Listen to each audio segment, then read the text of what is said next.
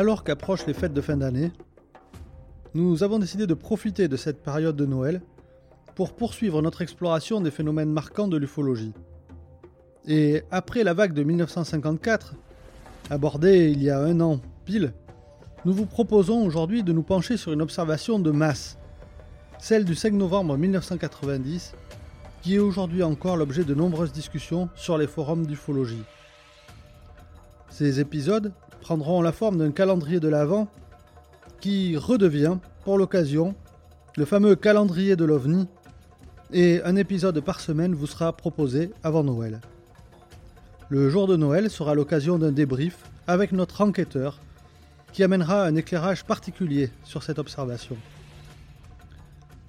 Et aujourd'hui, pour ce premier épisode, nous allons aborder les observations des civils qui ont témoigné en masse et selon le GEPAN de manière très qualitative. Jean-Jacques Velasco, alors directeur de ce qui était le CEPRA, un des avatars du GEPAN actuel, écrit dans une note Ce cas ne fait pratiquement pas ressortir de témoignages folkloriques, mais plutôt une grande qualité dans la description et la similitude troublante des observations. Chaque année, des centaines de personnes sont témoins de phénomènes aériens non identifiés. Ces observations les bouleversent et vont jusqu'à changer leur regard sur notre place dans l'univers. L'histoire que vous allez écouter s'est réellement produite et a été consignée dans les rapports du GEPAN. Il est 20h, ce 5 novembre 1990, lorsque les services de sécurité du CNES sont submergés d'appels en provenance de nombreuses brigades de gendarmerie, signalant un étrange phénomène lumineux ayant traversé une grande partie de la France vers 19h. Durant plus d'une semaine, le CEPRA recevra de nombreux appels de témoins, demandant des explications à propos d'un immense triangle lumineux traversant le ciel. Aujourd'hui, dans les dossiers OVNI, le 5 novembre 1990, une observation massive.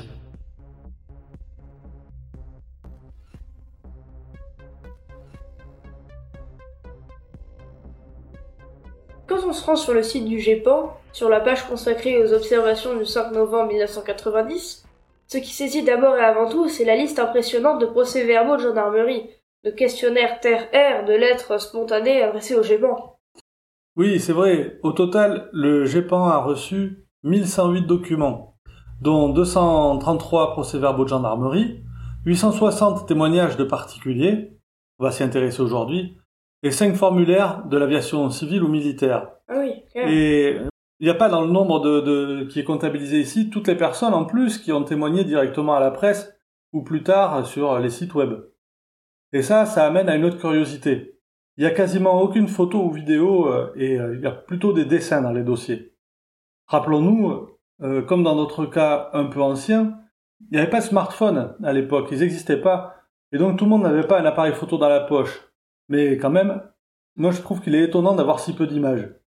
Ouais, je suis d'accord. À défaut d'images, nous allons plonger ensemble dans cette spectaculaire observation en revenant à l'essentiel, les témoignages de l'époque. C'est ça. Et ce soir du 5 novembre 1990, autour de 19h, hein, beaucoup de personnes rentrent de leur travail jusqu'à leur domicile, d'autres sont dans leur cuisine qui préparent le dîner, d'autres encore euh, travaillent.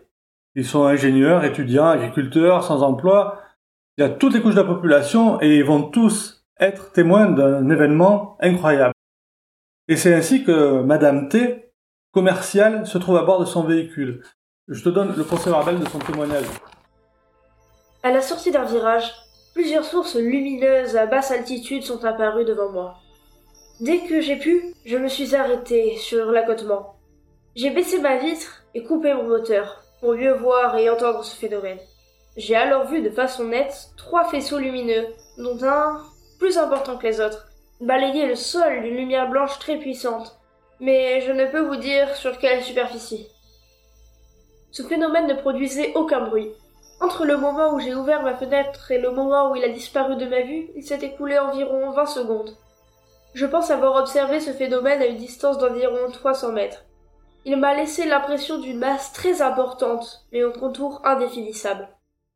Et ce que Madame T euh, ne sait pas, c'est qu'au même moment, des milliers de personnes observent des phénomènes lumineux dans le ciel. Cet homme, par exemple, qui emprunte un chemin communal pour se rendre au tabac s'acheter des cigarettes, déclare Dès cet instant, j'ai vu des faisceaux qui venaient du ciel. Il s'agissait de deux lumières, une de couleur bleue et l'autre jaune or. Ensuite, en regardant bien, j'ai remarqué la masse sombre qui se déplaçait entre deux petites lumières rouges. La masse sombre est entrée dans un nuage. Le temps entre le début de la pénétration de la masse dans le nuage et la fin, c'est-à-dire jusqu'à ce que je ne vois plus rien, m'a paru long. Pour cette raison, j'estime la longueur de cette masse assez importante, au moins d'une quarantaine de mètres. Bien qu'ayant coupé le moteur de mon véhicule, je n'ai perçu aucun bruit de moteur ou autre qui proviendrait de cette masse sombre. Au niveau de sa vitesse, je peux vous dire qu'elle se déplaçait plus vite qu'un petit avion.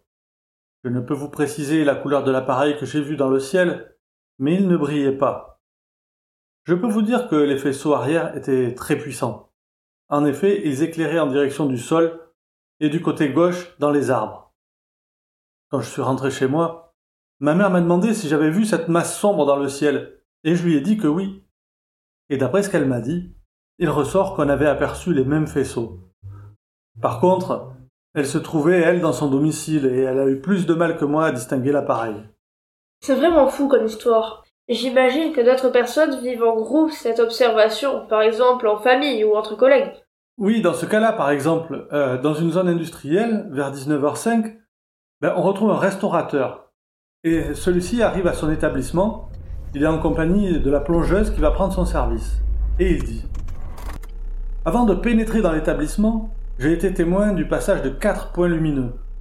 Ils se déplaçaient lentement dans un sens que j'estimerais être sud-ouest-nord-est.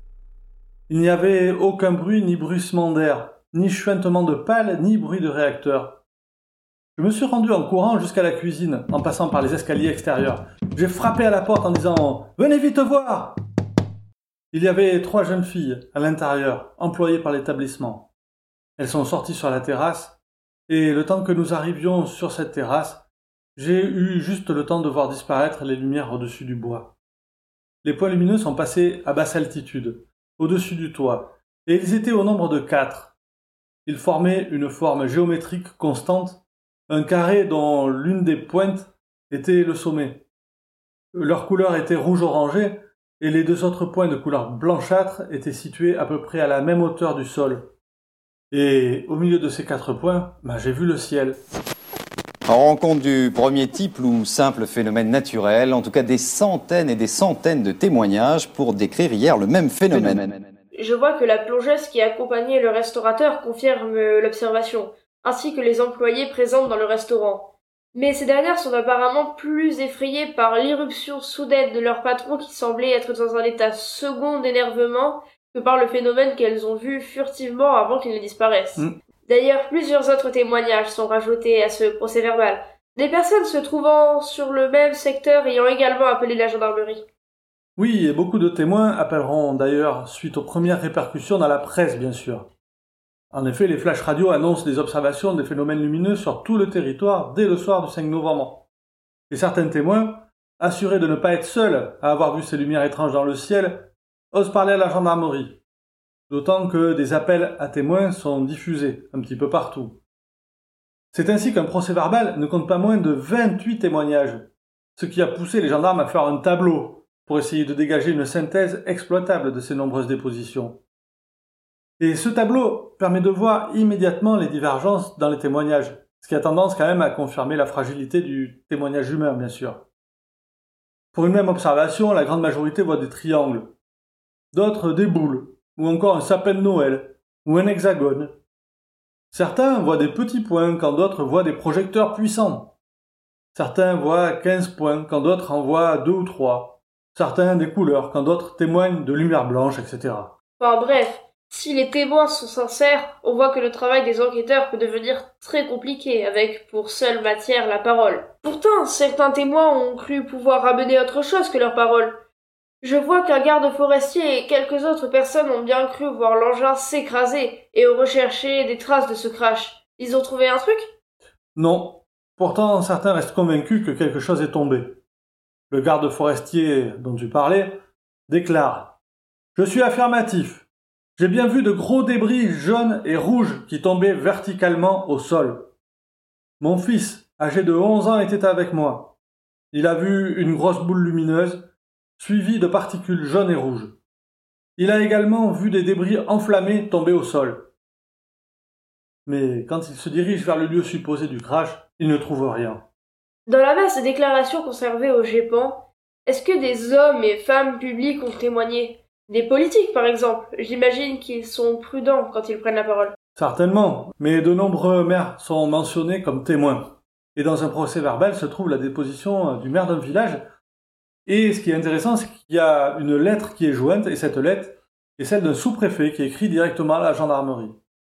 Donc le maire, au volant de son véhicule, indique que vers 19h, il aperçoit une masse sans forme définie et relativement importante, entourée de différents feux.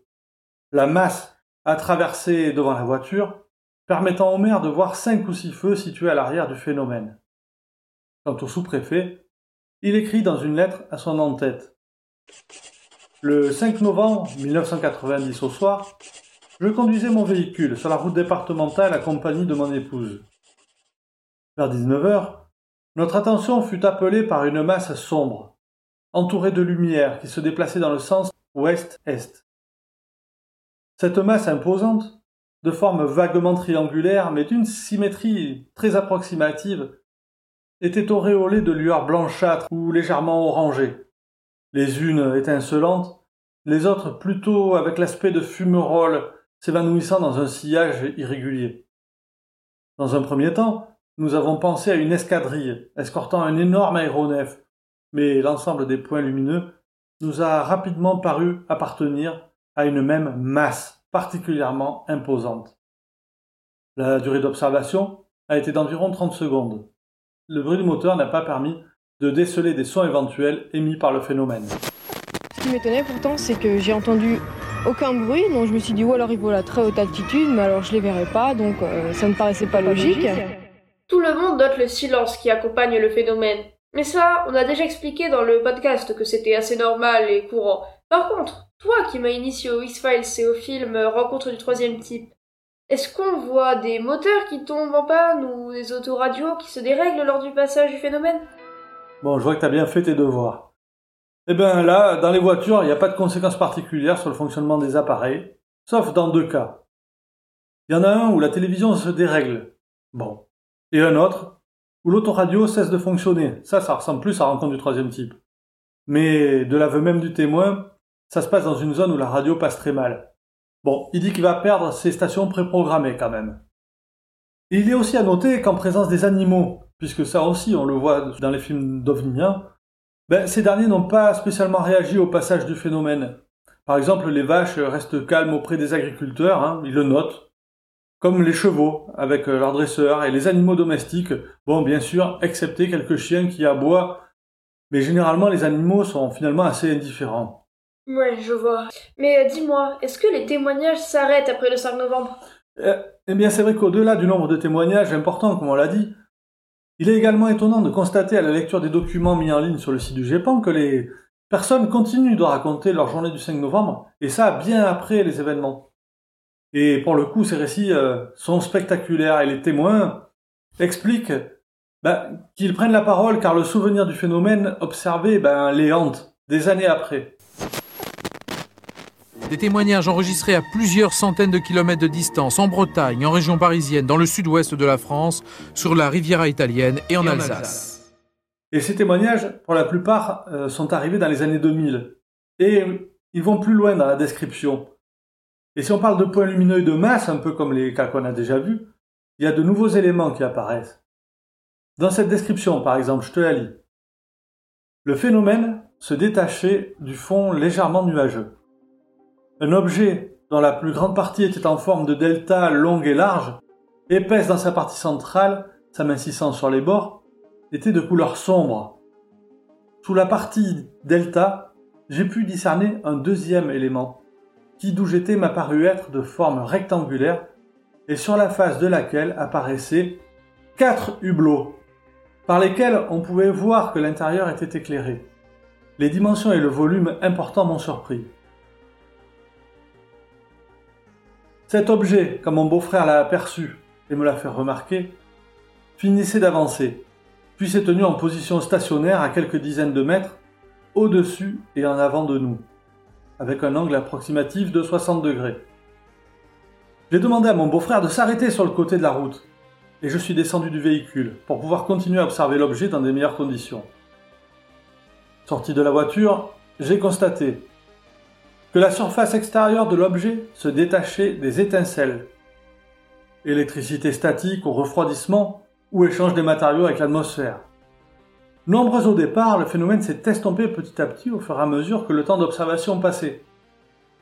Étant dehors, j'ai constaté en plus qu'aucun bruit de moteur supérieur à celui de la circulation n'était audible. Il n'y avait aucune trace de combustion émanant de l'objet. Il n'y avait aucune odeur suspecte et aucun souffle ne venait troubler l'air. Voilà ce que nous dit ce témoin. Et cette déclaration, où des hublots sont mentionnés, est corroborée par plusieurs témoignages quasi similaires venant de Bretagne. Regarde, par exemple, une mère de famille circule avec sa fille et ses petits-enfants quand elle aperçoit des lumières dans le ciel. Donc elle se gare, elle éteint le moteur et elle laisse ses phares allumés pour se signaler. Bon, elle pense à un avion qui va atterrir d'urgence ou quelque chose comme ça. Mais en ouvrant sa fenêtre, elle n'entend aucun bruit, bien sûr. Elle voit trois phares écartés traverser devant son pare-brise et elle constate que les étoiles disparaissent. Tiens, je te laisse lire cette déclaration. Alors, euh, je prends conscience d'une masse sombre obscurcissant complètement mon champ de vision, perceptible du fait que le ciel étoilé a complètement disparu. Progressivement apparaissent quatre ou cinq hublots en ligne. Éclairés de l'intérieur d'une lumière douce, jaune pâle, leur forme est ronde, laissant apparaître une épaisseur de structure périphérique couleur blanche rosée. L'ensemble faisant penser à des hublots d'avion, au point que je m'attends à voir la tête des passagers s'y inscrire. Mais au lieu de cela, au cours de son défilement, j'ai conscience de percevoir une cabine vide, uniformément éclairée. Et en finissant d'arriver chez elle, le plus fort, c'est qu'elle retrouve son mari. Et son mari se trouvait devant son domicile, et il a également vu le phénomène. Je te lis ce qu'il a, déclaré. Le 5 novembre 1990, à 19h, je m'apprêtais à ouvrir la serrure de ma porte d'entrée quand j'ai ressenti de façon soudaine comme un choc nerveux accompagné d'une forte sensation de froid. Dans la seconde qui suit, j'ai sans aucune raison logique instantanément reculé d'un bon pas pour m'écarter de la façade de la maison, tout en levant les yeux vers le ciel côté ouest. À ce moment précis, a surgi au-dessus des arbres voisins une sorte de voile progressant d'équerre dans le sens de l'orientation de la façade. L'instant de surprise passé, alors qu'il a occulté le ciel clair et étoilé à la manière d'un store sombre qu'on étire, j'ai remarqué un couple de petites lumières multicolores disséminées à la manière de celles d'un arbre de Noël. Ça fait la deuxième fois dans les témoignages qu'on entend parler d'un arbre de Noël. C'est vrai. Un autre témoin, toujours en Bretagne, confirme également le passage d'un étrange phénomène, avec des hublots éclairés et d'autres non. Volant lentement, entre 25 et 30 km heure, et à très basse altitude sans bruit.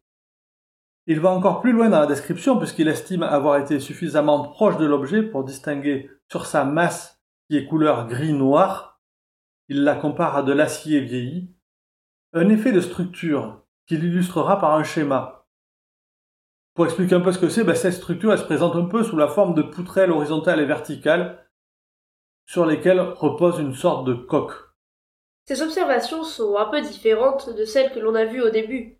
Elles apportent beaucoup plus de détails qui n'avaient pas été relevés jusqu'à présent. Oui, et c'est ce qui a pu faire penser que plusieurs phénomènes avaient eu lieu simultanément, qui n'étaient pas forcément de la même nature. Donc en fait, si je te suis bien, il est possible que ces derniers témoignages rendent le mystère encore plus épais. C'est fort possible. On verra ce qu'en pense notre enquêteur lors de l'épisode de débrief. Mais quelque chose me dit qu'il va avoir du travail. Moi, je pense aussi. Eh bien, euh, voilà pour cette première balade dans les très nombreux procès-verbaux de cette observation de novembre 1990. La semaine prochaine, nous nous pencherons sur les observations faites par les militaires et les gendarmes. Et à votre tour, euh, n'hésitez pas à aller faire un tour sur le site du GEPAN pour vous rendre compte de la richesse des témoignages recueillis. Surtout n'oubliez pas, regardez le ciel et gardez l'œil ouvert.